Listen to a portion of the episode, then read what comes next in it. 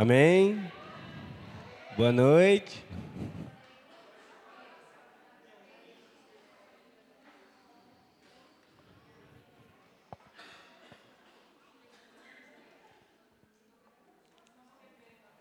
Ah, tá, tá.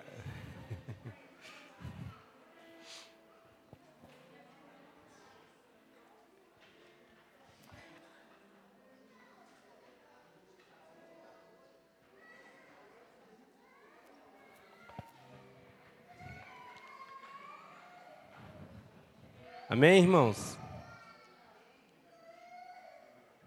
Beleza. Satisfação em estar aqui novamente. Mais uma direção de culto, mais um desafio. Acho que eu e o Robson estamos ficando craque nisso, hein?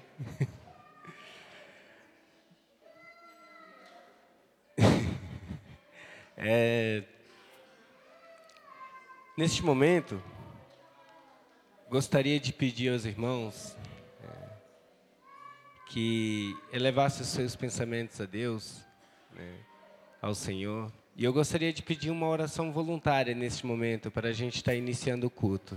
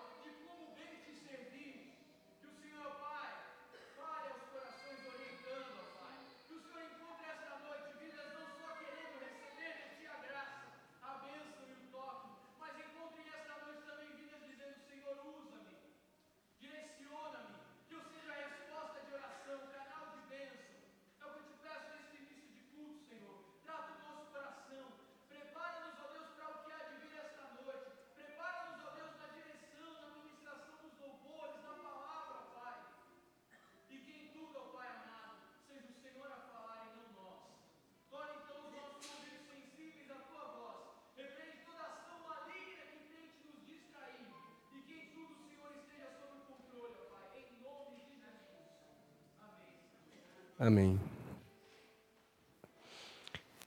Como o Senhor é maravilhoso, né? Eu tenho, eu estava justamente meditando e conversando com a Lu a respeito de algumas distrações, a respeito de do que o pastor Valmir falou para gente no, na abertura da assembleia aqui que nós tivemos, né? Sobre essas distrações. Né? E estava me passando um filme na cabeça de como o inimigo ele é astuto e ele e ele teoricamente falando, né, ele se atualiza, né? Assim como um computador, um sistema, ele se atualiza, né? E ele atualiza ah, as suas maneiras de agir contra a gente, né?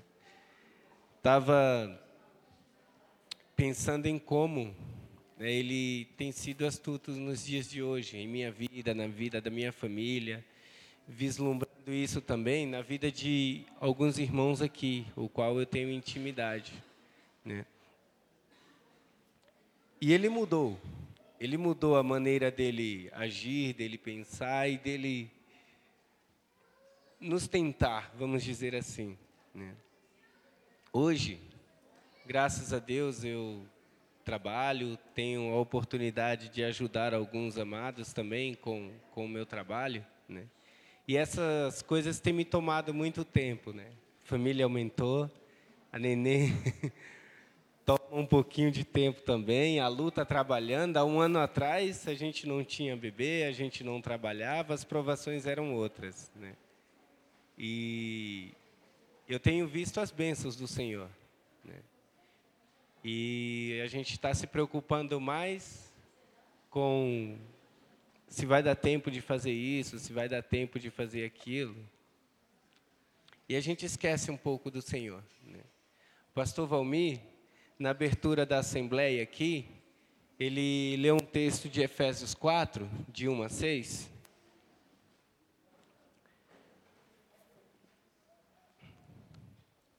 Que diz assim: Rogo-vos, pois, eu, o prisioneiro no Senhor, que andeis de modo digno da vocação a que fostes chamados, com toda a humildade e mansidão, com longanimidade, suportando-vos uns aos outros em amor, esforçando-vos diligentemente por preservar a unidade do Espírito no vínculo da paz. Há somente um corpo e um Espírito, como também foste chamados numa só esperança da vossa vocação. Quando ele leu esse texto, e, e ele falou do que tem nos afastado de Deus, né? Ele falou que o cansaço, as provações que a gente tem passado, ele também comentou que isso não cabe mais a um cristão. Né? Ele até falou da gente estar servindo a dois senhores. Né? Isso me tocou muito, né? E a Lu estava fazendo a ata, então ela é sucinta, né? O André não está aqui ela fazendo a ata, ela anota tudo mesmo. E, e ela fazendo a ata e lendo. E me veio tudo aquilo à mente. Né? E eu estava relembrando de, de coisas que a gente viveu um ano atrás, coisas que a gente tem vivido atualmente. Né? E a mudança, ela foi tremenda. Né? As tentações, elas mudaram. As provações, elas se alteraram. Né? Mas o que é maravilhoso é que o Senhor ele não muda. Ele está sempre ali, né? pronto a nos ouvir, pronto a nos auxiliar. Ele só quer que a gente busque Ele. Né? Tenho estava pensando e o quanto ah tá corrido, né? Meu celular não para. Outro dia a Lu falou: Nossa, Duas horas da manhã, deixa eu dormir. Eu falei, vai dormir. Mas eu sou grato ao Senhor, né? porque eu olho para a nossa vida de três anos atrás, mais ou menos três anos, né, Flor? Que a gente chegou aqui. Né? Hoje eu tenho a oportunidade de estar tá dirigindo um culto, né?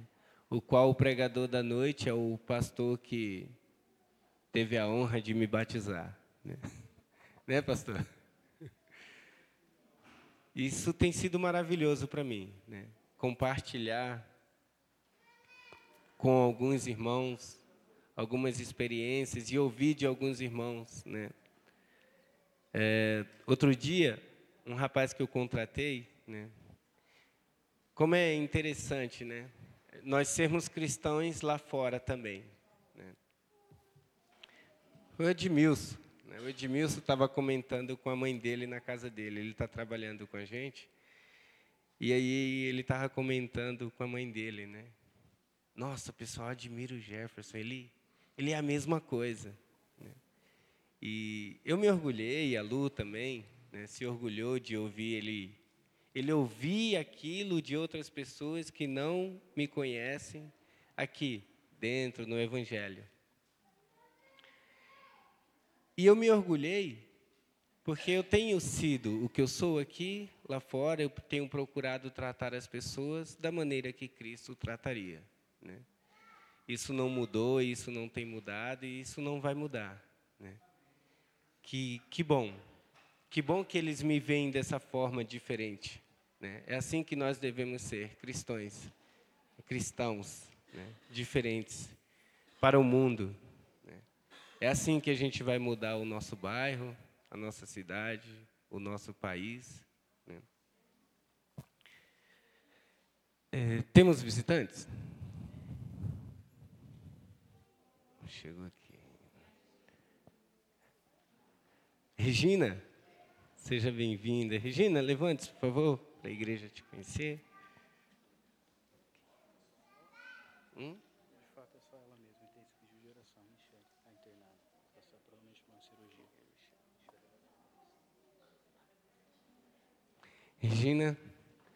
Deus abençoe, seja bem-vindo entre nós. Tá? Depois do culto, quem puder dar um abraço na Regina.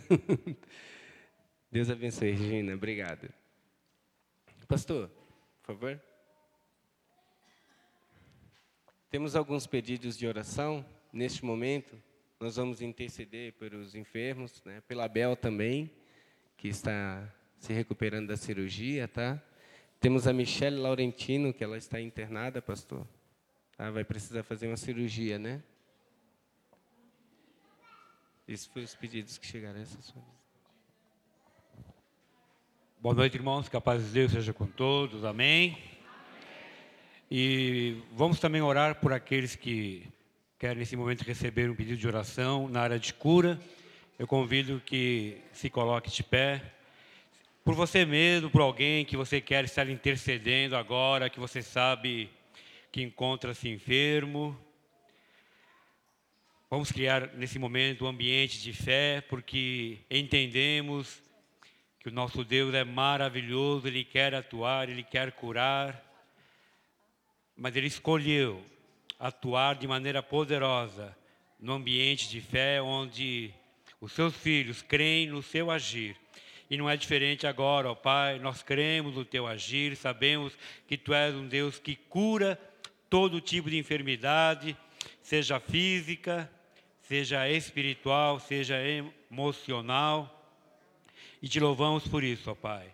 Vem atuar sobre a Michele, atua também na recuperação da Isabel e de cada vida que se colocou de pé aqui, intercedendo por alguém ou por ela mesma que teu Santo Espírito esteja curando, transformando, renovando, ó Pai. Nós ordenamos que toda enfermidade vá embora em nome de Jesus e profetizamos cura, ó Pai, sobre cada vida aqui presente. Nós tomamos posse, ó Pai, da cura que Jesus Cristo conquistou lá na cruz do Calvário para nossas vidas e para a vida de cada um aqui presente, ó Pai. E te louvamos, ó Senhor porque sabemos que Tu és um Deus que já está atuando em nosso meio e continue atuando, ó Pai, transformando as nossas vidas, transformando este lugar, ó Pai, para a honra e glória do Teu santo nome. Nós oramos em nome de Jesus. Amém, Senhor. Amém. Poder sentar?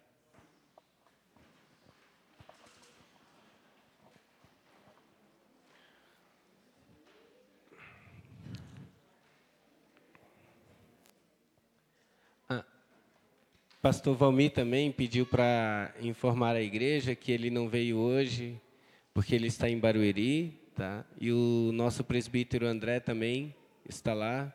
Ele foi pregar lá na igreja de Barueri.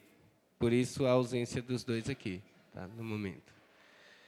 Irmãos, nesse momento, vamos recolher nossos dízimos e ofertas. A equipe de louvor preparou um louvor? Lembrando que isso é uma obrigação aqui da igreja, tá?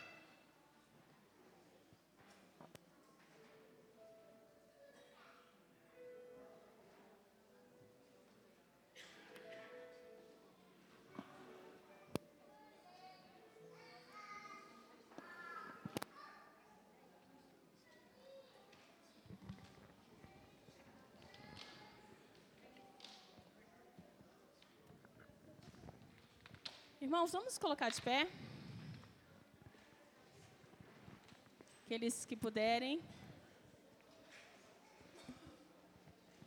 Antes de entregar os nossos dízimos e ofertas na presença do Senhor, coloque a Som. sua vida agora na presença de Deus. Feche os teus olhos. Feche os teus olhos em nome de Jesus. Senhor, nós queremos entregar as nossas vidas diante do teu altar. Nós queremos te pedir, ó Deus, que o teu Espírito, ó Pai, venha fluir em nós. Agora, Senhor, nós queremos entregar, ó Pai, em primeiro lugar as nossas vidas. Porque sabemos, ó Pai, que de nada adianta fazermos se nós não estivermos, Senhor, na tua presença, Pai. Nós também vamos te entregar os nossos dízimos e ofertas que o Senhor possa estar recebendo, ó Pai. Nós te agradecemos porque o Senhor tem estado conosco, ó Pai. E queremos também te pedir, nos ajuda, Senhor, a cada dia estar perto de Ti. Nos ajuda, Senhor, a cada dia te buscar. Nos ajuda, Senhor, a cada dia te servir. Em nome de Jesus. Amém, Senhor.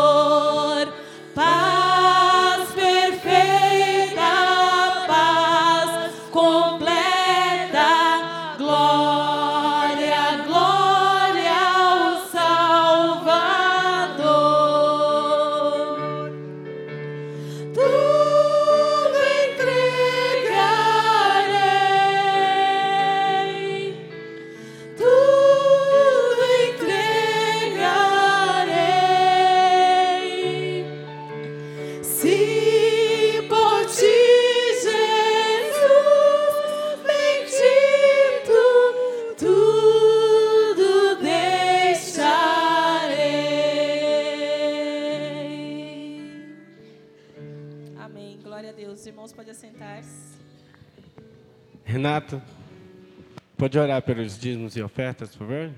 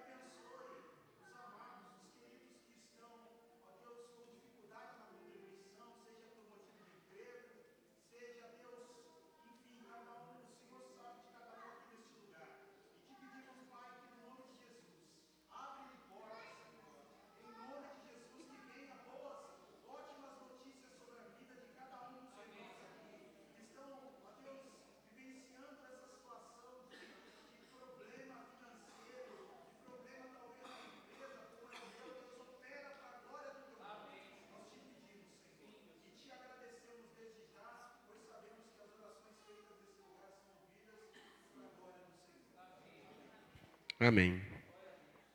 Glórias. Tava enquanto a equipe de louvor estava ministrando, eu lembrei do que o, o, o Ricardo falou aqui outro dia. Né? E terça-feira à noite, né? e o que ele tem falado né? da importância do culto de oração. E foi através da oração, irmãos, né, que o Senhor ele proporcionou muitas coisas para mim, para minha família, e que ele tem transformado e tem proporcionado. É, esse trabalho ele tem me tomado um pouco de tempo. Glória a Deus por isso. Amém. Mas terça-feira, eu nunca tinha visto o culto de oração tão repleto como eu vi. Né? Na última terça-feira. Né? E senti muito. Né? Eu estava bem atarefado, com muita coisa para fazer, e não consegui subir para vir para o culto. Né? Eu morando aqui. E isso me entristeceu muito né? naquele dia. Quando eu subi e vi aquela quantidade de irmãos para fechar a igreja.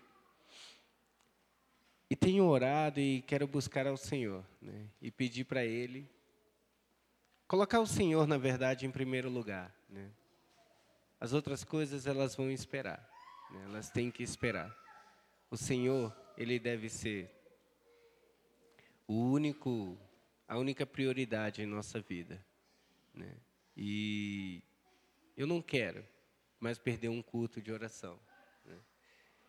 Não quero mais perder um culto de domingo. A oportunidade de estar com os irmãos é maravilhoso. É isso que nos fortalece. É isso que nos dá força, né, para essa semana que está se iniciando, né? Eu sou grato a Deus por isso. Né? Às vezes eu eu sinto falta de estar em comunhão mesmo né, com os irmãos. De quinta-feira não dá para ir no grupo, está ocupado, não dá. A gente tem que arrumar tempo para isso. Né? Essas, são, essas são as dificuldades da nossa vida que a gente tem que enfrentar hoje. Tá? E eu tenho orado, irmãos. Eu tenho orado por isso, eu tenho orado e agradecido a Deus pelas dificuldades. Eu tenho orado a Deus principalmente pela liderança da nossa igreja, né? pelo Ricardo. Sou muito grato a ele por ele ter me apresentado isso, pela paciência que ele teve comigo. Né? Não é fácil me ouvir, não, né, Ricardo? De vez em quando. Sou grato pelo amor que ele demonstrou por mim, o pastor Zé Luiz. Eu já me sentia membro da igreja, estava um mês vindo para a igreja, né? Falei, opa, vou tomar café com o pastor lá embaixo. Domingo, depois da escola dominical, cafezinho, não era, pastor? Falei, eu vou lá. Tá lá o pastor, o Ricardo, o presbítero e o Jefferson lá no meio. Que bom sou grato por essas oportunidades que eu tive, né, de aprender com essas pessoas. Né. Foi isso que me auxiliou, foi isso que mudou minha vida, foi isso que mudou a minha família, é isso que tem mudado, é isso que tem feito a diferença em minha vida, na vida da minha família. Né. Sou grato a cada um de vocês. Né. Posso posso lembrar de cada coisa que, que se passou e que se tem passado, né? Das brincadeiras. Né? Eu não brinco muito, eu sou muito sério, então vocês perdoem isso, tá, de mim? De puxar, de brincar. Isso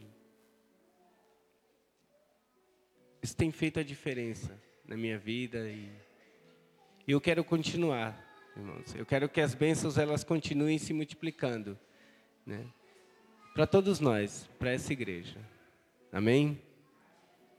A equipe de louvor tem a oportunidade.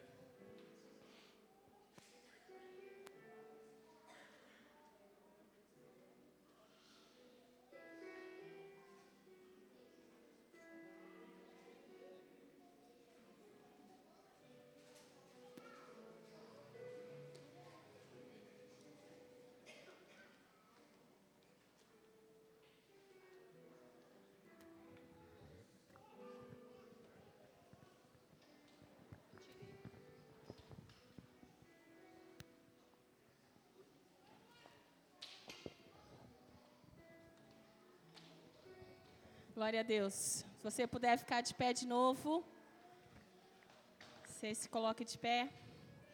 Vamos continuar adorando ao Senhor. Que você possa se derramar na presença de Deus. Diga para o Senhor: Senhor, eis-me aqui outra vez. Abro o meu coração, abro a minha vida, me coloco à disposição. Que o Senhor ministre sobre o seu coração, sobre a sua vida, em nome de Jesus. Se derrame na presença do Pai, como diz esse cântico. Amém? Amém.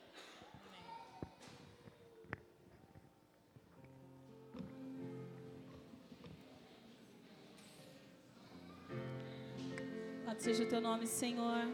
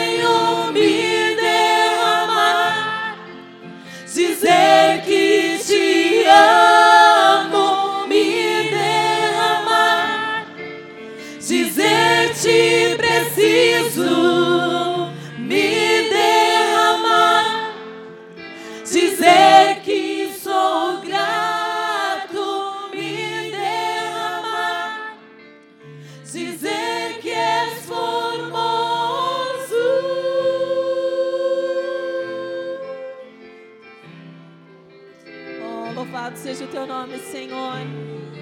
Nós te louvamos, Deus, pela tua grandeza, pelo teu poder.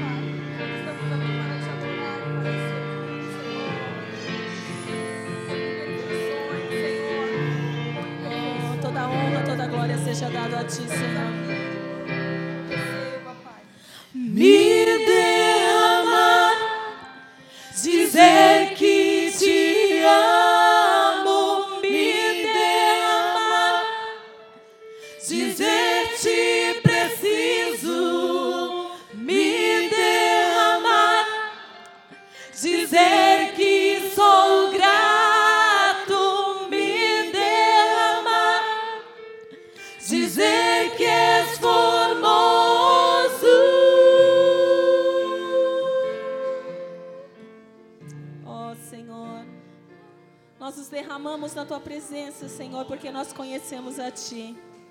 Senhor, nós nos derramamos porque nós precisamos de Ti, Senhor. Aleluia. Nada podemos fazer, lugar nenhum podemos ir se o Senhor nos estiver na direção. Por isso, Senhor, eu te peço, conduza essa igreja em caminhos eternos.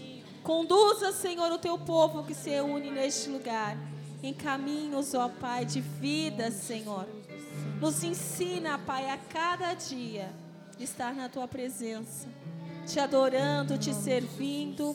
E acima de tudo, Senhor, obedecendo o teu chamado, ó Pai. Em nome de Jesus. Amém, Senhor. Aleluia, Senhor.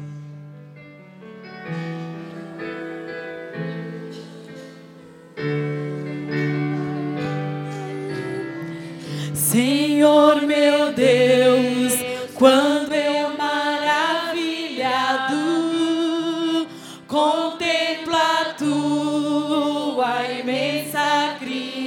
coração.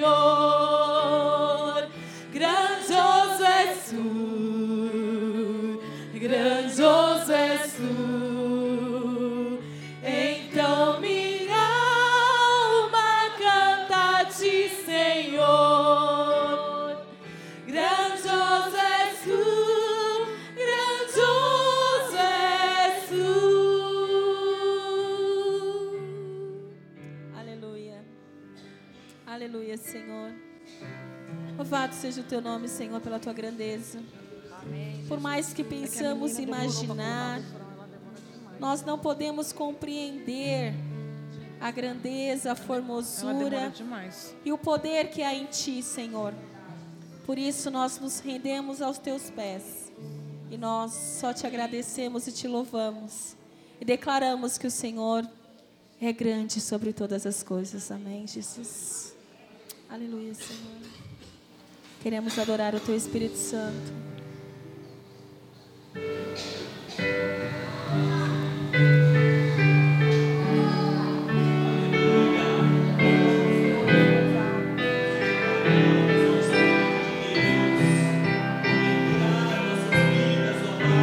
Em nome de Jesus. É verdade, Senhor. Em nome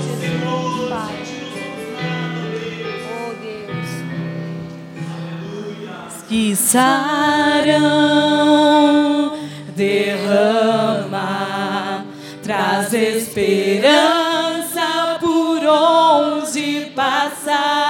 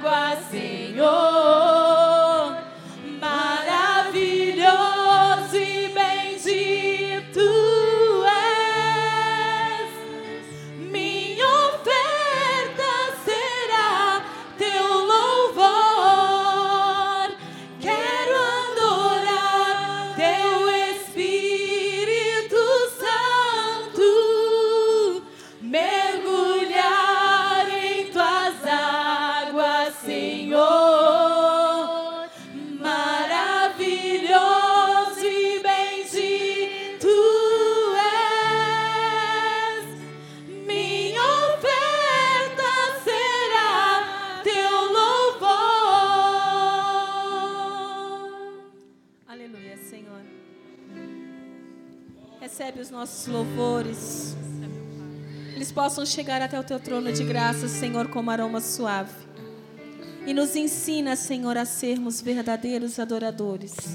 Que te adoras, Senhor, em espírito e em verdade. Em nome de Jesus. Amém, Senhor. Os irmãos podem assentar.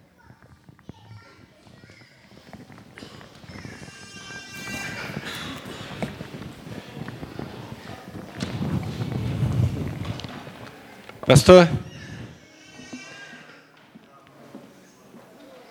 Vamos dividir? Antes, vamos orar pelas crianças, por favor.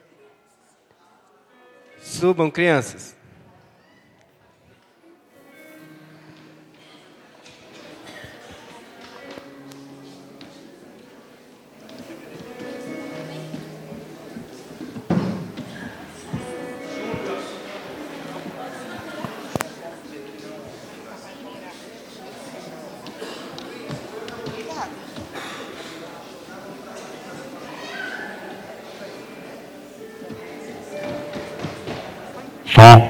Pedir para Judite orar pelas crianças. A garota mais linda do salão, né?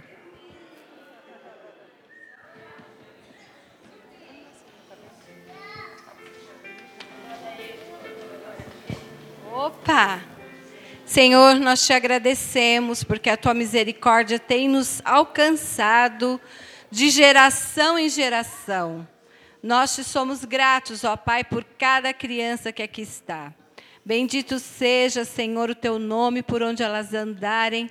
Que o seu amor e a tua graça estejam com elas, com a sua família, Senhor. Que o Senhor também esteja abençoando os pais de cada uma aqueles que os cercam, que lhes sejam, ó Deus, exemplos de fé e prática, para que essas crianças, Senhor, jamais se desviem dos seus caminhos. Que neste momento, Senhor, o Senhor esteja ungindo cada professor, para que esteja passando para essas crianças tudo aquilo que vem do alto, tudo aquilo que é bom e agradável, tudo aquilo que é correto e bom para a nossa vida espiritual, material, para que onde estivermos, a tua graça esteja conosco. Nós pedimos em nome de Jesus. Amém.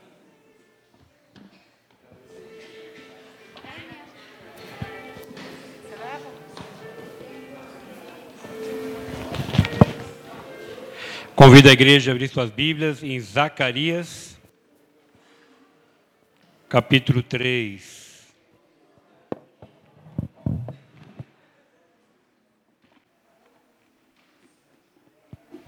Zacarias fica no Antigo Testamento, profetas menores.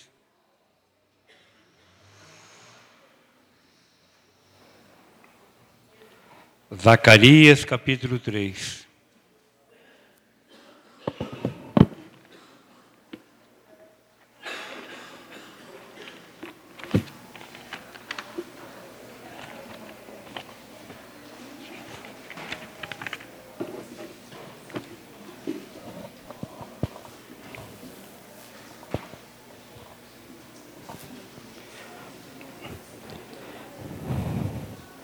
Quem não achou ainda, vai em Mateus e vai indo para trás. Aí chega rapidinho Zacarias. Fica antes de Mateus. Acharam? Amém? Então, Zacarias capítulo 3, versículos de 1 a 7.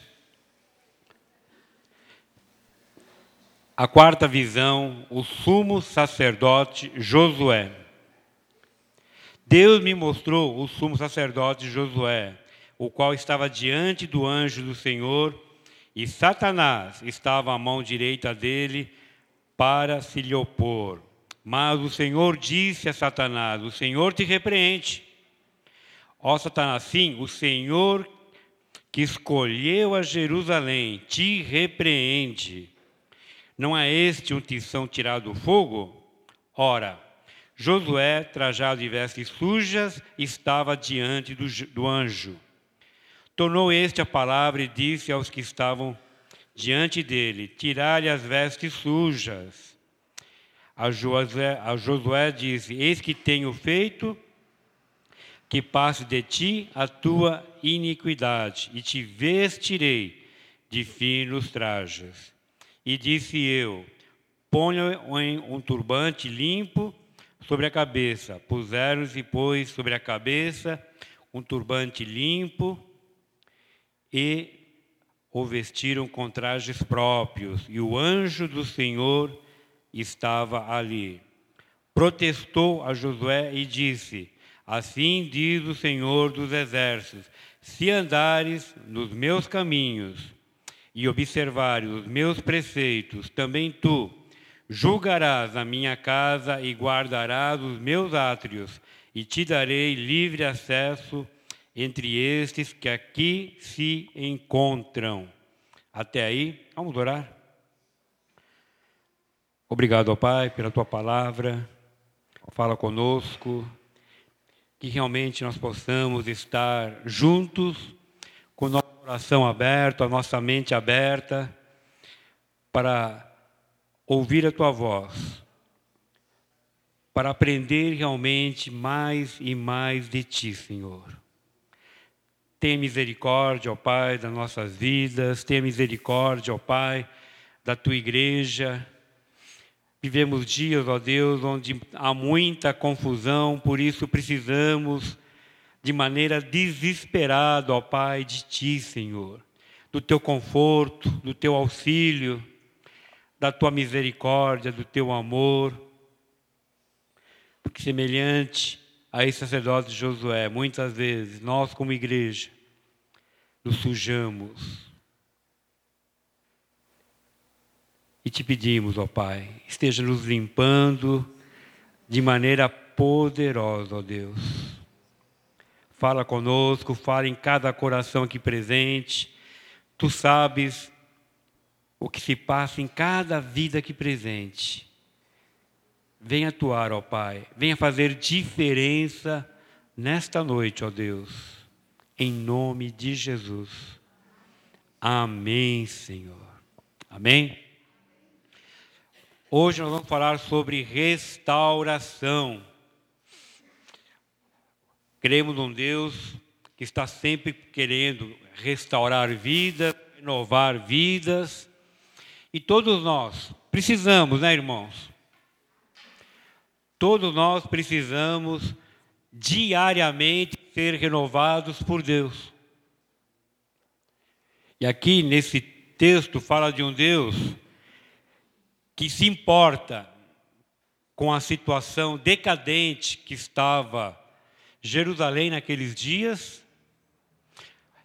O cativeiro babilônico tinha terminado, o povo voltou para Jerusalém mas não voltou para Deus. É como se nós estivéssemos voltando para a igreja, mas não voltamos para Deus. Porque há uma diferença entre você voltar para a igreja historicamente estabelecida e não voltar para Deus. Há uma diferença. Aqui, esse texto fala sobre isso. O povo não tinha voltado de coração para Deus, de maneira sincera para Deus, de maneira aberta para Deus. Voltaram para Jerusalém. Tinha sacerdotes, e nesse texto fala de um cujo nome é Josué, sacerdote Josué. Não tem nada a ver com Josué lá de Números, né? de Êxodo, Deuteronômio, é outro Josué aqui.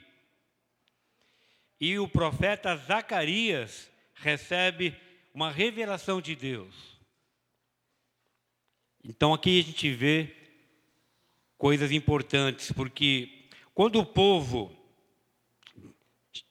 que se chama povo de Deus volta para Jerusalém, volta para o templo, volta para, entre aspas, para a igreja, como seria nos dias de hoje, quando não se volta sinceramente para Deus, mas para aquilo que Deus pode oferecer, acaba surgindo vários problemas. Nós vamos ver agora com detalhe essas situações.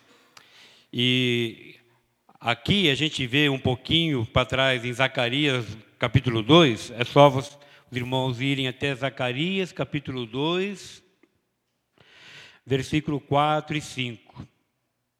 Quando tudo parecia perdido, quando tudo parecia só derrota, Deus vem aqui e fala: Deus diz: Jerusalém será habitada como as aldeias sem muros.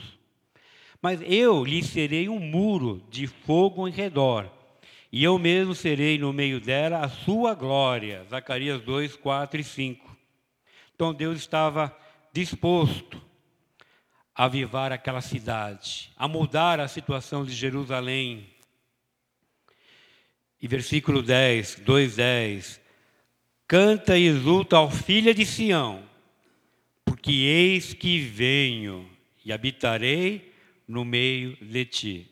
Amém? Isso é maravilhoso, porque Deus age, Deus atua. E talvez você nessa noite também precise dessa visita especial que Deus fez para Jerusalém, na sua vida, na sua família, no seu interior. Mas é importante estar de coração aberto, deixar que Deus realmente atue. Amém? Vamos ver quatro coisas importantes nessa noite. A primeira coisa que nós vamos ver é a necessidade da restauração. Como costumo dizer para a igreja, né? É, quando o doente ele sabe que está doente, os médicos dizem para ele que ele já tomou o primeiro passo para ser curado. Quando a pessoa percebe, estou doente, estou precisando ser restaurado por Deus, estou, estou precisando que Deus mude o momento que eu estou vivendo. Quando há essa consciência, já está sendo o primeiro passo para a cura. Porque imagine um doente e fala, não, não estou doente, estou saudável. Não foi dado ainda o primeiro passo. Então é necessário que nós, como igreja, também reconheçamos que precisamos de mudança. Então, a primeira coisa é a necessidade de restauração. E dentro dessa necessidade nós temos o quê? Algumas coisas importantes do porquê é necessário ser restaurado. Primeira coisa, no versículo 3, né? Ora, Josué estava vestido com vestes sujas. Zacarias, capítulo 3, versículo 3. Josué estava com vestes sujas. Ou seja, o pecado estava sujando a vida de Josué. Josué estava no altar, mas com vestes sujas. Ele estava de forma indigna. Josué estava exercendo a sua função de sacerdote, mas de maneira errada. E todos nós sabemos que todos nós somos sacerdotes, sim ou não, irmãos? Alguém tem dúvida disso? Que cada um aqui é um sacerdote? Então todos nós estamos inclusos. E aqui fala que Josué estava de maneira indigna. Por quê? Porque Deus está mais interessado em quem nós somos do que o que nós fazemos.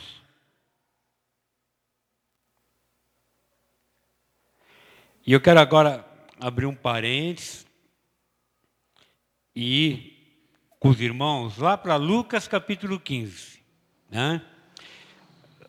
Eu não estou saindo do texto, eu só estou abrindo um parênteses para falar da história de dois personagens que retratam esse exemplo de que Deus está mais interessado naquilo que você é do que naquilo que você faz. Lá em Lucas capítulo 15, do 20, a partir do versículo 25, é uma história muito conhecida por todos, que fala da parábola do filho pródigo. Essa parábola, ela conta a história de dois filhos. Um deles chuta o balde, pede a herança, sai da família, gasta tudo. Aí, quando viu que não tinha saída, ele se lembra de que os empregados do seu pai viviam melhor do que ele. E aí, aí de cabeça baixa, se humilhando, ele decide voltar à casa do pai. Alguém não conhece a história do filho mais novo? Mas nesse texto fala também da história do filho mais velho. E eu quero chamar atenção nessa noite sobre o filho mais velho. Por quê? Ele não sai da casa do pai, ele está em Jerusalém. Ele está diariamente em convívio com o pai, mas ele não estava com o seu coração realmente no pai. Como é que eu sei disso? Vamos lá então? Lucas capítulo 15, a partir do versículo 25. Ora, o filho mais velho estivera no campo.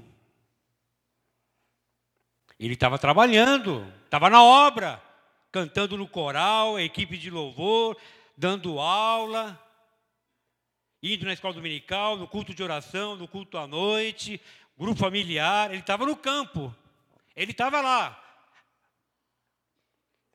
fazendo tudo aquilo que um filho tem que fazer. Ele estava no campo, versículo 19.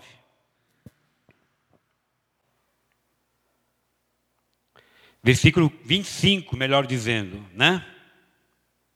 O filho mais velho estava no campo. E quando voltava, ao aproximar-se da casa, ouviu a música e danças. Chamou um dos criados e perguntou-lhe: Que era aquilo? A ele informou: Veio teu irmão, aquele que estava lá no mundo, aquele que estava lá fazendo tudo de errado que você pode imaginar. E agora, com cara de pau, ele volta. Né? É o comentário dos religiosos perante alguém que estava do outro lado. Né? Continuando no texto.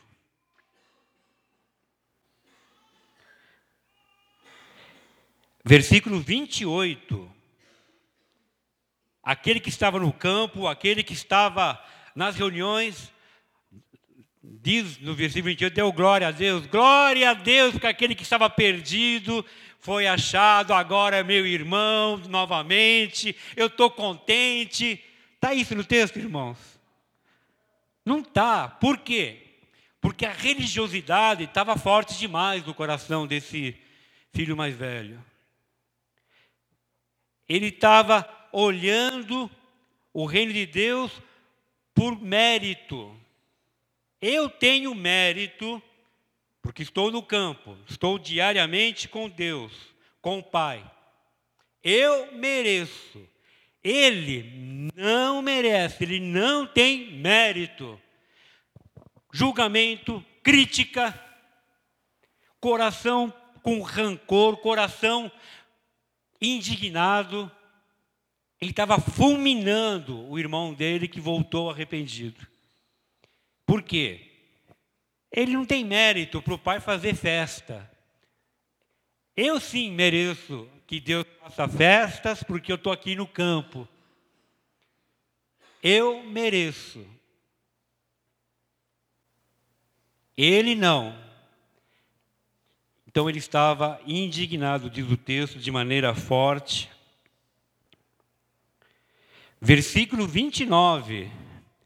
Mas ele respondeu ao seu pai: Há quantos anos estou te servindo? Não é justo. Deus não é justo. Há quantos anos estou te servindo, sem jamais transgredir uma ordem tua?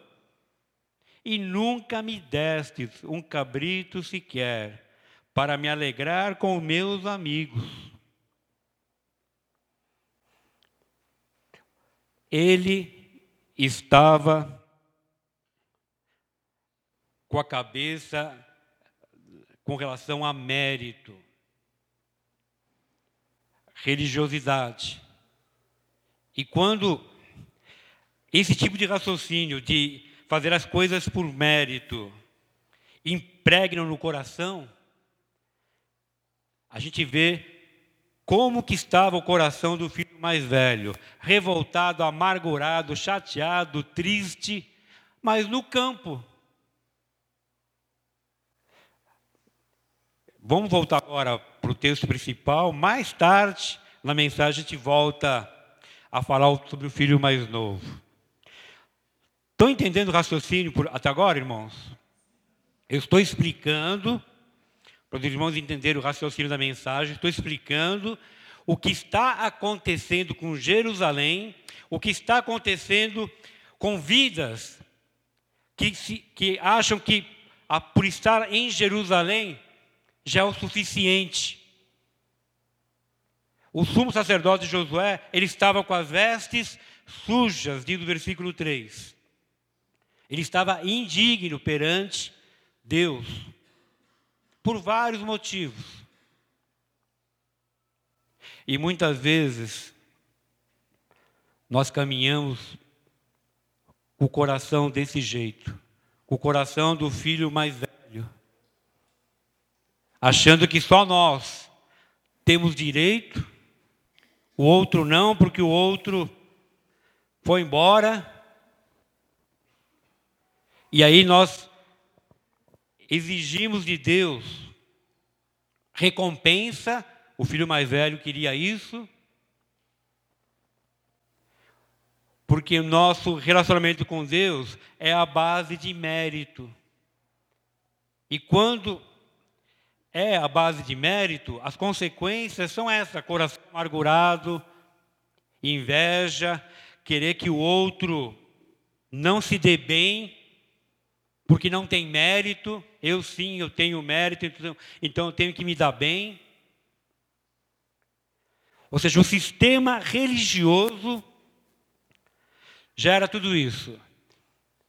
E quando a gente lê os evangelhos, de, os evangelhos Mateus, Marcos, Lucas e João, os irmãos percebem como Jesus tratava os religiosos e como Jesus tratava os pecadores.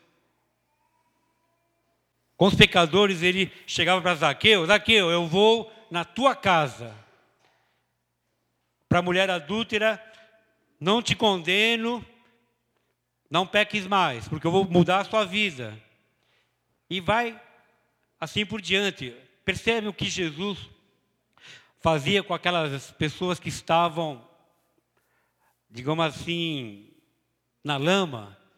E com os religiosos da época? O que Jesus falava?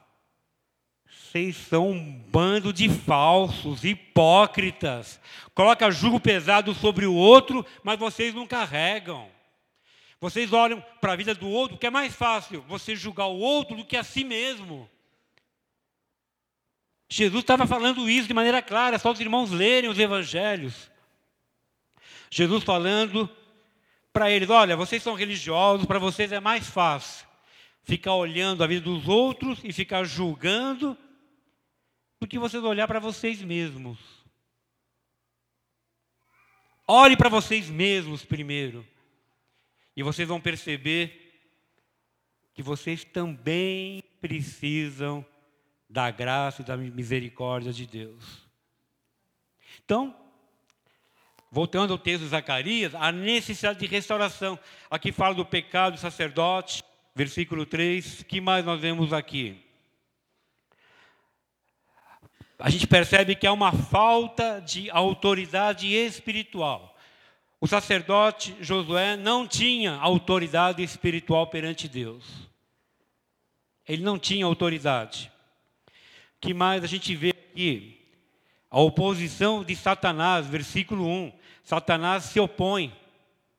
Satanás, ele se aproveita daquela situação e ataca. Isso é muito sério, irmãos. Deus me mostrou, versículo 1, o sumo sacerdote José, o qual estava diante do anjo do Senhor, versículo 1, e Satanás estava à mão direita dele para se lhe opor. Oposição do inimigo. O inimigo se aproveita desse coração duro, vestes sujas, dessa religiosidade cega. E o que Satanás faz? Cega mais ainda. Você acha que Satanás vai querer que ele se volte a Deus com o coração arrependido, com o coração apertado, se abrindo, chorando na presença de Deus. Não. O que Satanás faz? É isso mesmo. fica com as vestes sujas, continue criticando o outro, continue não perdoando o outro, continue atacando o outro. É isso mesmo. E fica imaginando que Satanás fez a mesma coisa na parábola do filho pródigo. Quando o, o, o filho mais velho estava no campo, em Jerusalém,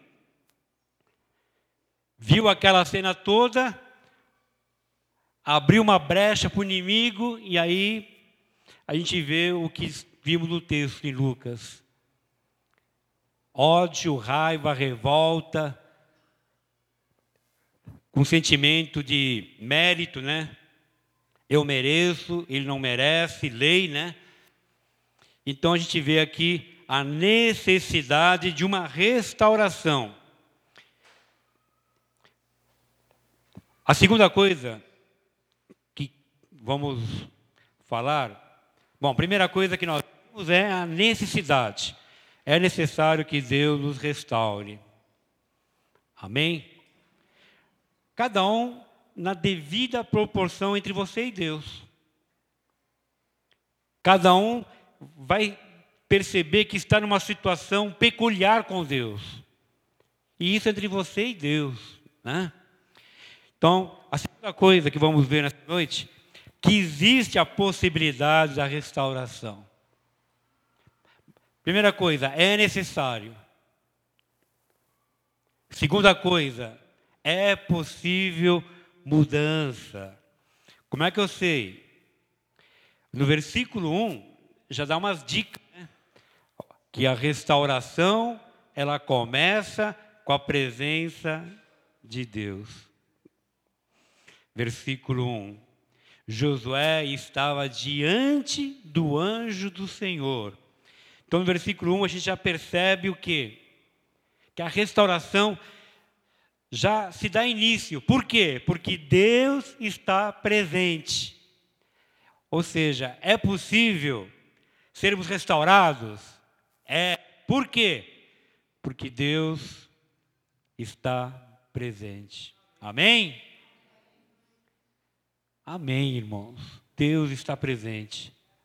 Deus está aqui, Deus está na sua vida, Ele está vendo, Ele está olhando para você, Ele sabe o que você está passando sabe melhor do que você.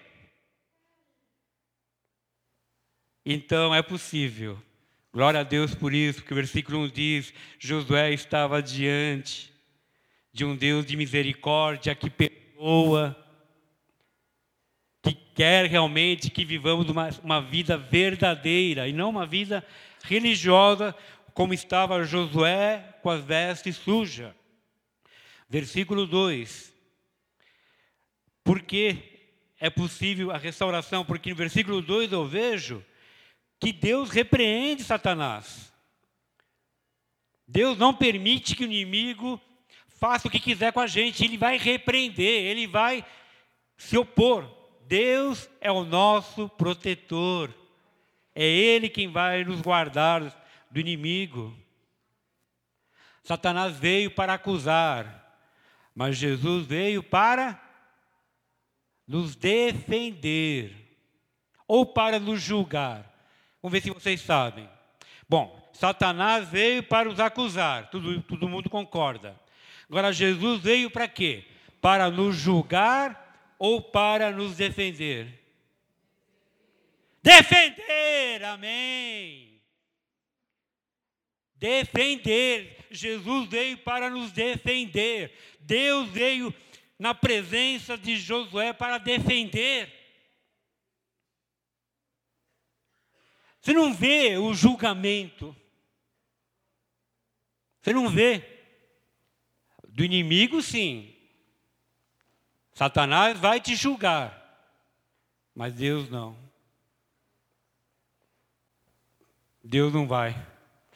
Ele vai te defender. Ele vai te proteger. Ele vai te guardar. E isso é maravilhoso, porque é o Deus que nós cremos, Deus que está nos guardando, está guardando a sua vida. Mas, pastor, não sou digno. O filho mais novo também não era nada, nada digno. Mas ele fala, ele se arrepende e fala: Vou voltar para a casa do pai. Mas ele não precisa me receber como filho. Ele pode me receber como um dos empregados, porque eu sei que vou estar melhor do que agora. O filho mais novo não esperava ser recebido de volta com o filho. Mas ele estava com o coração arrependido, e quando ele volta, diz o texto, que o pai o recebe como empregado ou como filho? Filho. Ele era digno? Ele tinha algum mérito? Nenhum. Ele não tinha mérito nenhum. Mas ele estava com o coração arrependido, com o coração na presença do Pai. E para isso é o suficiente para Deus recebê-lo com festa. Aqui mostra a alegria de Deus. Quando você se abre diante dele, se rende na presença dele. E nessa noite Deus se alegra por vocês desejar isso. Eu quero realmente me render na presença desse Deus maravilhoso. Amém? O tempo passa, né? Vamos lá. Então, há possibilidade de restauração? Sim. Está aqui no versículo 2, que nós vimos agora, que Deus repreende o inimigo. E também é baseado na graça de Deus. Porque é a graça de Deus que nos restaura. Então é possível eu ser restaurado por causa não dos meus méritos, não da justiça, mas pela graça. Eu posso ser restaurado pela graça de Deus, porque Deus é gracioso. Versículo 2 de Josué 3 fala que ele tirou do fogo. Josué estava queimando em seus pecados, trajes sujas, o inimigo pisando ele, o inimigo bombardeando, e Deus tira do fogo. Versículo 2. Não é este um tição tirado do fogo? Deus tira, então é possível que Deus resgata, Ele, Ele nos resgata. Amém? Somos resgatados por Deus. Agora tem água aqui, né? Pensei que o Jefferson tinha bebido tudo.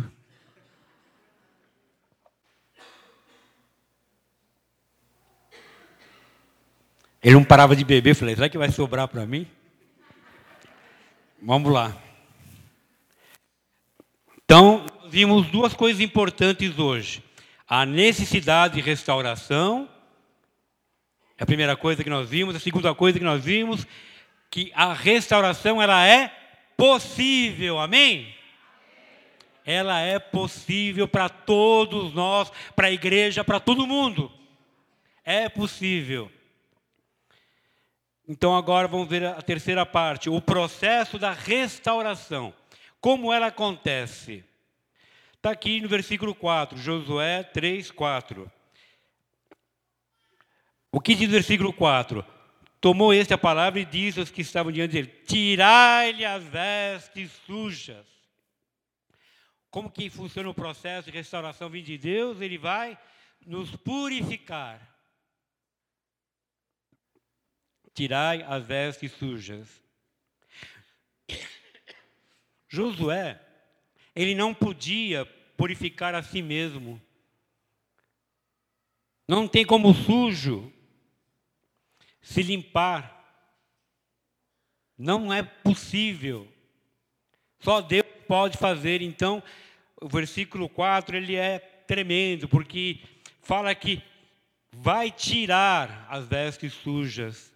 Tirai as vestes. Não diz aqui no versículo 4 que Josué ia se auto limpar, se auto tirar as vestes. Não tem como. Por quê? Porque nós precisamos da ajuda de Deus de maneira poderosa. Só Deus pode. E se Deus pode, Ele vai fazer. Amém? Então, como que é o processo? Deus nos purificando. E te vestirei de finos trajes. Novamente aqui no versículo 4. Quem vai fazer isso? É Deus. Amém? É Deus que faz isso. Então, o processo da restauração vem da purificação. Uma outra coisa agora importante está aqui no versículo 5. Ponha-lhe um turbante limpo sobre a cabeça. Versículo 5. Zacarias, capítulo 3, versículo 5. Ponha-lhe um turbante limpo sobre a cabeça. Isso significa restauração de autoridade espiritual. Então, dentro desse processo, Deus nos restaura a autoridade espiritual, porque todos nós temos autoridade espiritual. Mas ela, com o passar do tempo, ela se desgasta. Com o passar do tempo, a religiosidade tenta nos engolir e queremos caminhar por mérito e acabamos nos destruindo interiormente. Mas o nosso Deus é um Deus que não desiste nunca de você. Não é verdade? Deus não desiste nunca de você. Fala isso para o seu lado. Deus não desiste nunca de você. Creia nisso. E Ele jamais, jamais vai desistir de você. Porque Ele te ama. Então a autoridade espiritual ela volta para o sacerdote Josué. E Nesse pequeno paralelo com a parábola do filho pródigo, o pai restaura o filho pródigo à posição de filho. Lembram de Lucas 15? O pai restaura a posição de filho. E ele não teve mérito nenhum. A única coisa que ele fez, qual foi? Se arrependeu e voltou. Só isso.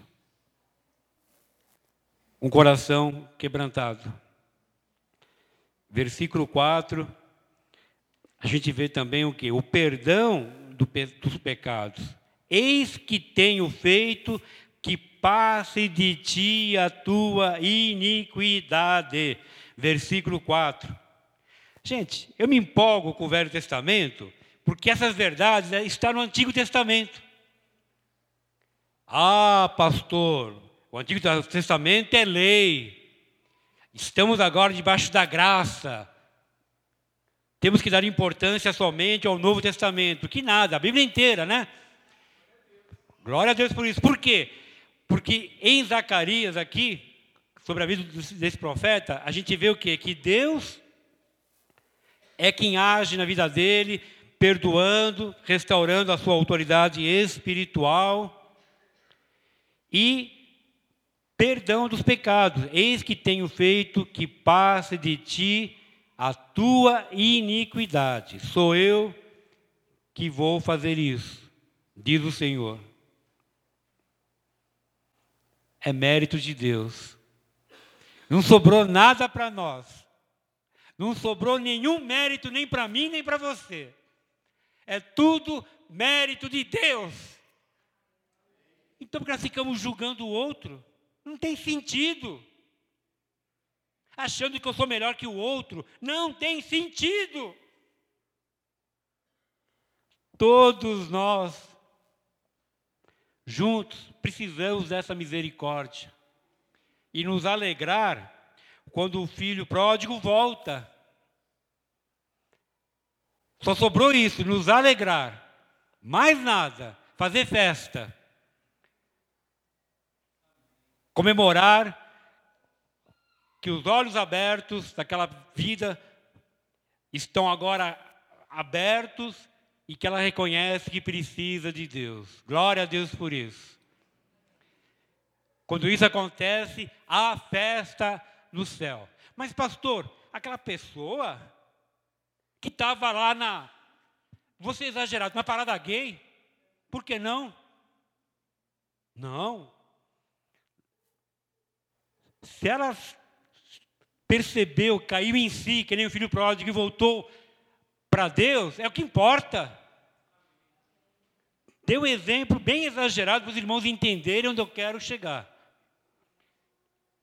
É nós estarmos abertos para que haja essa restauração, porque no processo de restauração, quem tira a iniquidade é Deus. É Deus. Quem restaura é Deus. Então nós vimos essas três verdades: a necessidade da restauração, que é possível a restauração porque Deus está envolvido, e o processo de restauração. Deus purifica, te restaura a autoridade espiritual, te perdoa os pecados, mas não para por aqui, não acaba aqui essa restauração. Tem um quarto e último ponto, que é as implicações da restauração. O que isso acontece? E agora? E agora o que eu faço? Está no versículo 7. Porque a manutenção, o estar vivendo debaixo dessa restauração, é importante também. Mas essa manutenção, essa implicação, só é possível depois que Deus te restaura, te perdoa, te purifica, você cai em si. Lembra da parábola do filho pródigo, do filho mais novo, porque o velho está complicado, né?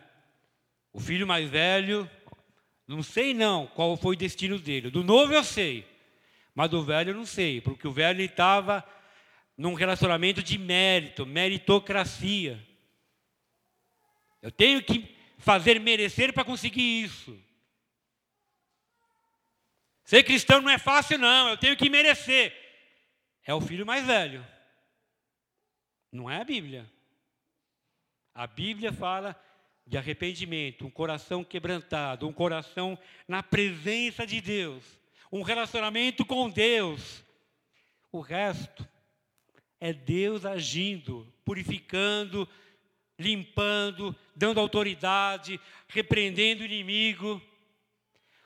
Esse texto de Zacarias 3 é maravilhoso, porque a gente percebe que é Deus, é Deus, é Deus, é Deus. Amém? E a nossa parte qual é? Eu quero isso. Eu quero fazer parte desse mover de Deus. É o nosso papel. O filho pródigo. Eu quero fazer parte de volta ao convívio de Deus, do Pai. Isso é suficiente. Vai terminar, versículo 7. Assim diz o Senhor dos Exércitos: se andares os meus caminhos e observares os meus preceitos, também tu julgarás a minha casa e guardarás os meus atos, e darei livre acesso entre estes que aqui se encontram. É, aqui fala da manutenção, das condições. É muito simples. É estar andando com Deus. Ande com Deus. Não perca Deus de vista, é o que fala aqui. Né? Andar nos meus caminhos, andar onde Deus está andando, é estar com Deus. Aqui fala também da importância de você conhecer a palavra de Deus, que é a Bíblia, os meus preceitos. E aí, nós vamos o que? ter acesso direto à presença de Deus, como diz aqui, né? Te darei livre acesso, te darei livre acesso entre estes que aqui se encontram. Às vezes não temos livre acesso com Deus, porque estamos como filho mais velho, estamos como Josué antes de ser purificado. Mas Deus é maravilhoso. Ele quer que você nessa noite esteja tenha livre acesso com Deus. Livre acesso. Quero convidar a equipe de louvor que vem aqui à frente. Já tem um cântico separado que fala de rendição. A mensagem ainda não terminou, vai concluir com louvor. Os irmãos já me conhecem, né? Amém? Vamos colocar de pé? E vamos cantar esse louvor com o coração aberto. Esteja apenas com o coração aberto na presença de Deus. Você aprendeu nessa noite que o resto é Deus que vai fazer.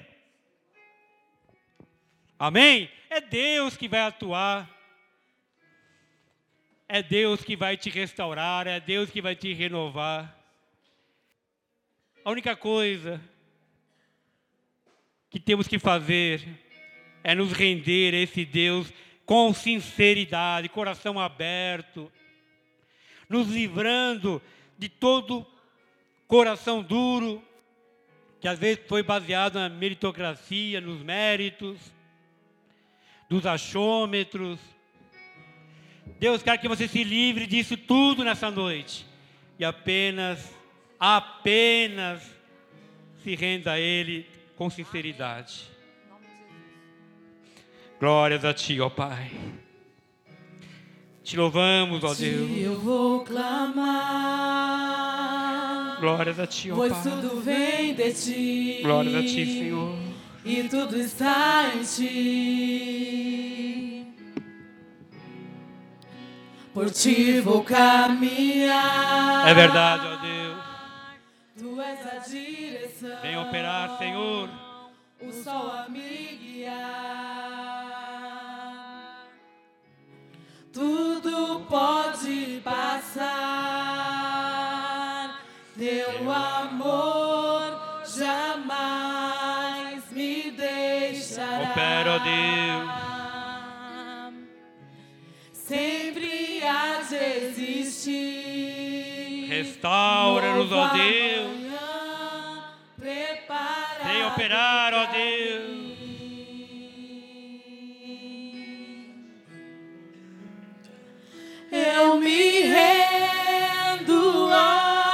Rendemos a Ti, Senhor. É tudo que É tudo preciso. Nós precisamos, ó Pai.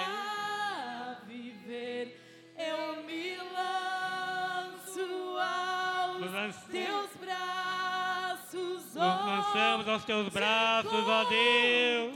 Meu refúgio. Opera, ó Deus.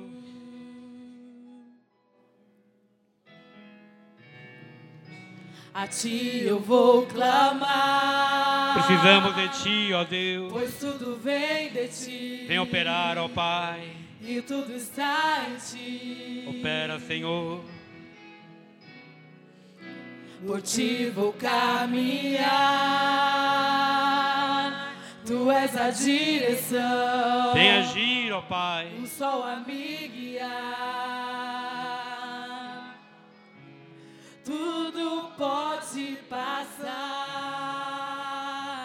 Teu amor. Precisamos de Ti, Senhor. Jamais. Vem operar, ó me Pai. deixará. Sempre há de existir novo amanhã preparado para mim. Prepara para cada vida aqui presente, ó Deus. Vem atuar, ó Pai. preparado para mim. Prepara-nos, ó Deus. preparado para mim.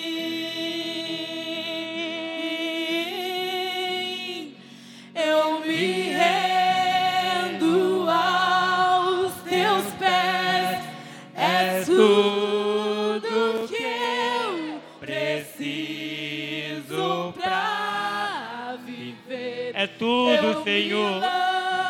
Tudo que precisamos, ó Pai, é estar contigo, Senhor. Tu és tudo que precisamos, ó Deus. Opera, Senhor. Ei-nos aqui, Senhor.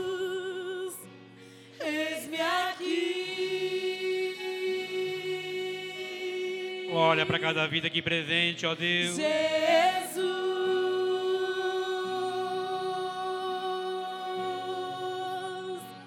eis-me aqui. Opera, ó Deus. Jesus,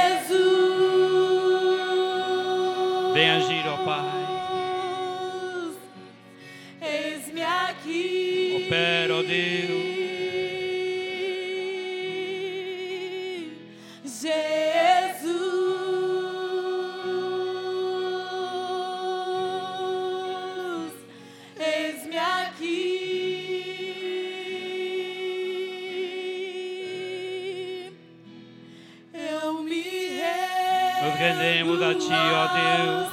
Teus pés Opera, é Senhor. tudo que Opera, eu Deus. preciso. Tu és tudo que precisamos, ó Pai.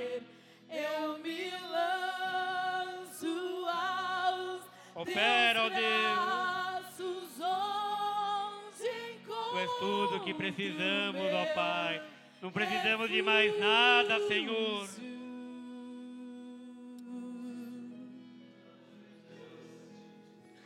Feche seus olhos. Declare essa verdade para de Deus. Senhor, Tu és tudo que eu preciso. Esse momento que estou vivendo agora não é nada se o Senhor estiver atuando. Abra seu coração a Deus. Declare, Senhor, tu és tudo que eu preciso. Não quero mais estar olhando ao lado, ao redor, mas eu quero olhar para ti.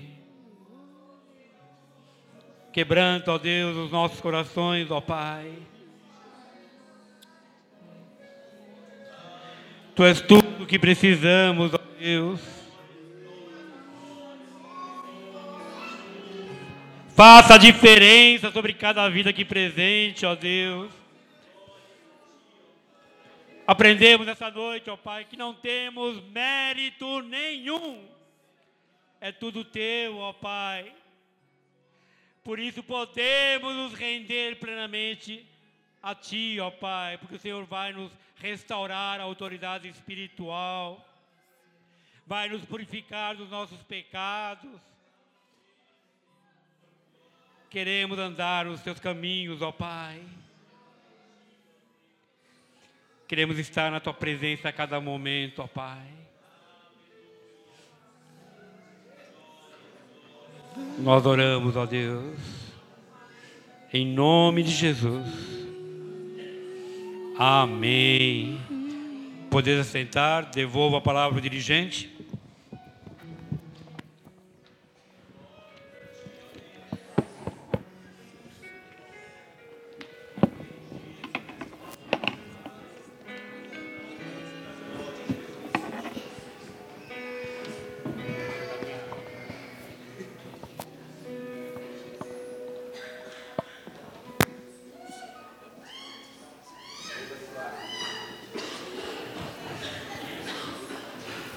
Beba sua água, pastor. Irmãos, é, temos alguns avisos. Tá? Temos terça-feira, às 8 horas. O que, que tem terça-feira, Ricardo?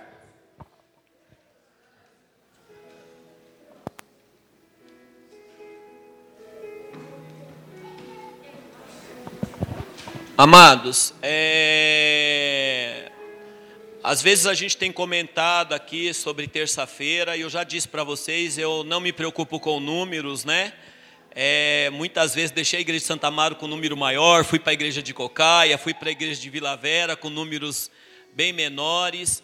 E eu não creio que Deus ele atua quando a igreja está cheia, mas é assim. É, a Bíblia diz que tudo que nós concordarmos aqui na terra, o Senhor que está no céu, Ele vai fazer.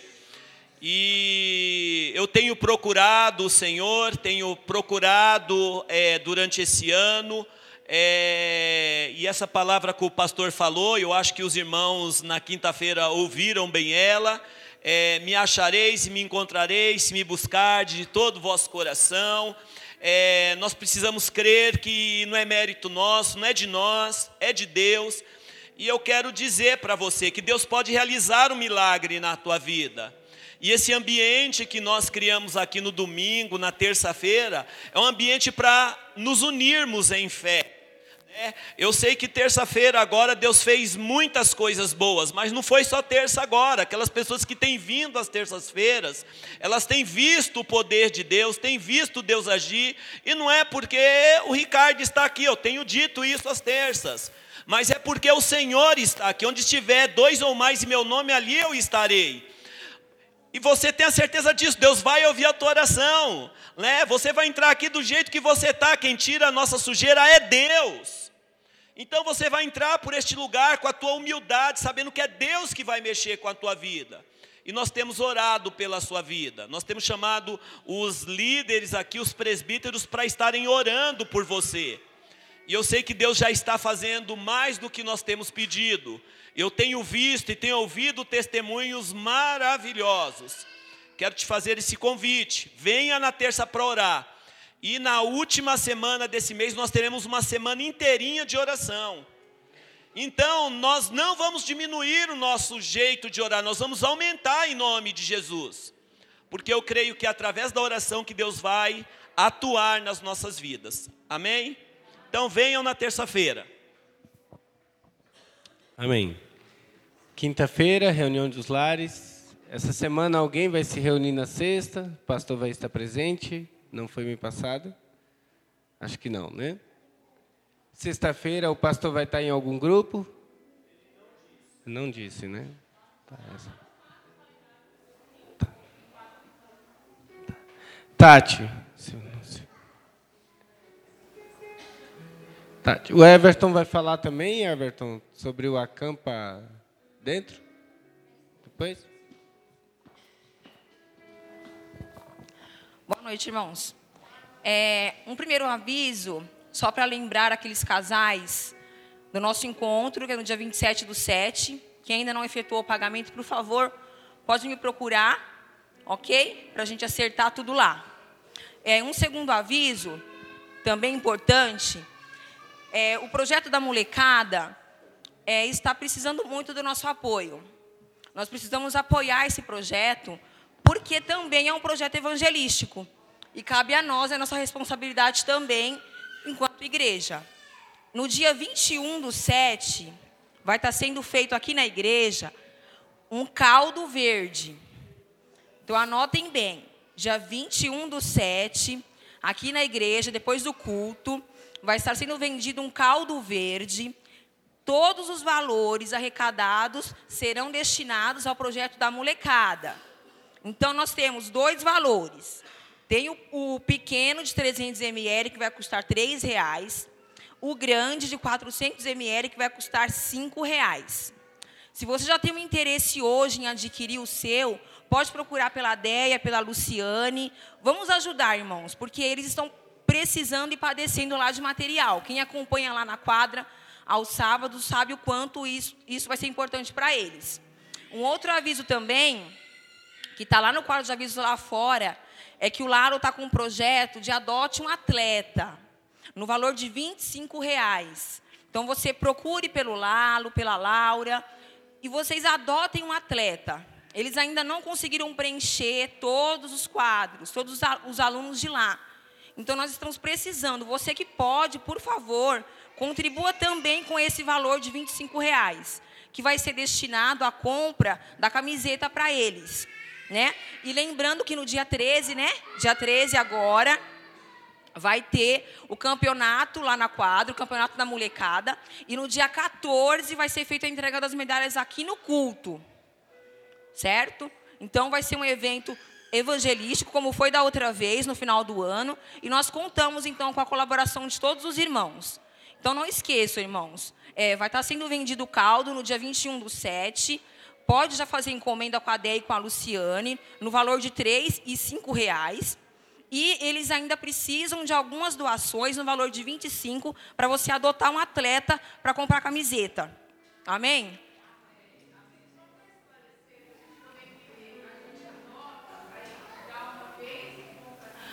Isso, isso, isso.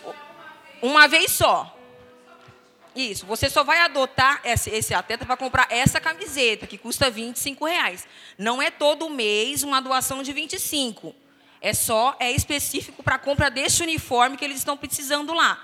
Que eles estão sem uniforme lá. Então é apenas uma única vez, o valor de 25 reais. Deu para entender, irmãos? Deu? Então, no final também vai ser entregue esse papelzinho, que vai estar tá aqui todas as informações do, do caldo verde. Amém? Obrigada. Everton.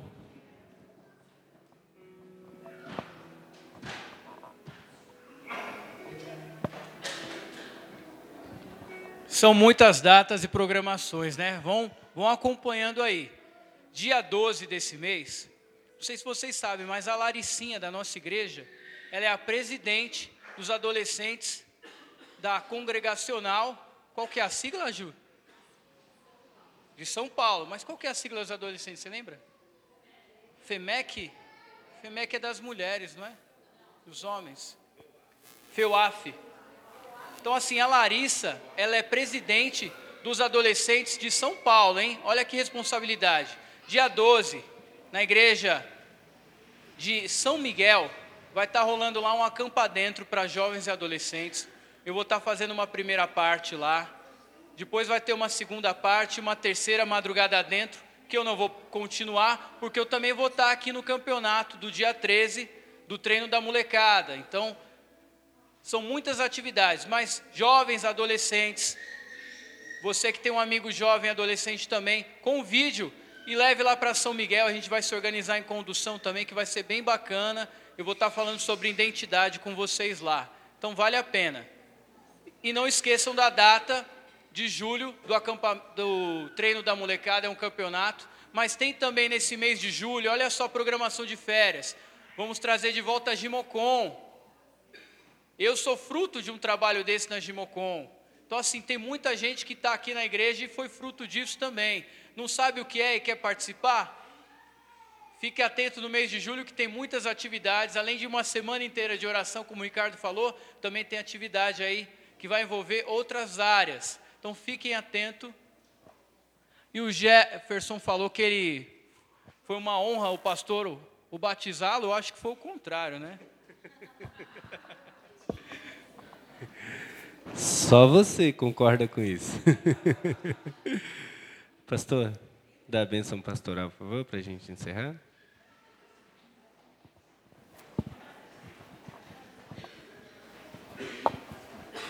Te louvamos, ó Pai, por este momento, por essa noite. Leva-nos de volta aos nossos lares, debaixo da tua proteção, ó Pai. Guarda cada vida aqui presente. Guarda a tua palavra para que ela não se perca, ó Deus, mas pelo contrário, que possamos realmente viver essa palavra maravilhosa, Senhor. E que a graça do nosso Senhor e Salvador Jesus Cristo, o amor de Deus Pai, a comunhão e a presença poderosa do Espírito Santo esteja sobre esta igreja e com todas as igrejas espalhadas por toda a terra, agora e para todos sempre. Amém e amém. Esse Jesus maravilhoso merece uma salva de palmas. Glórias a ti, Senhor.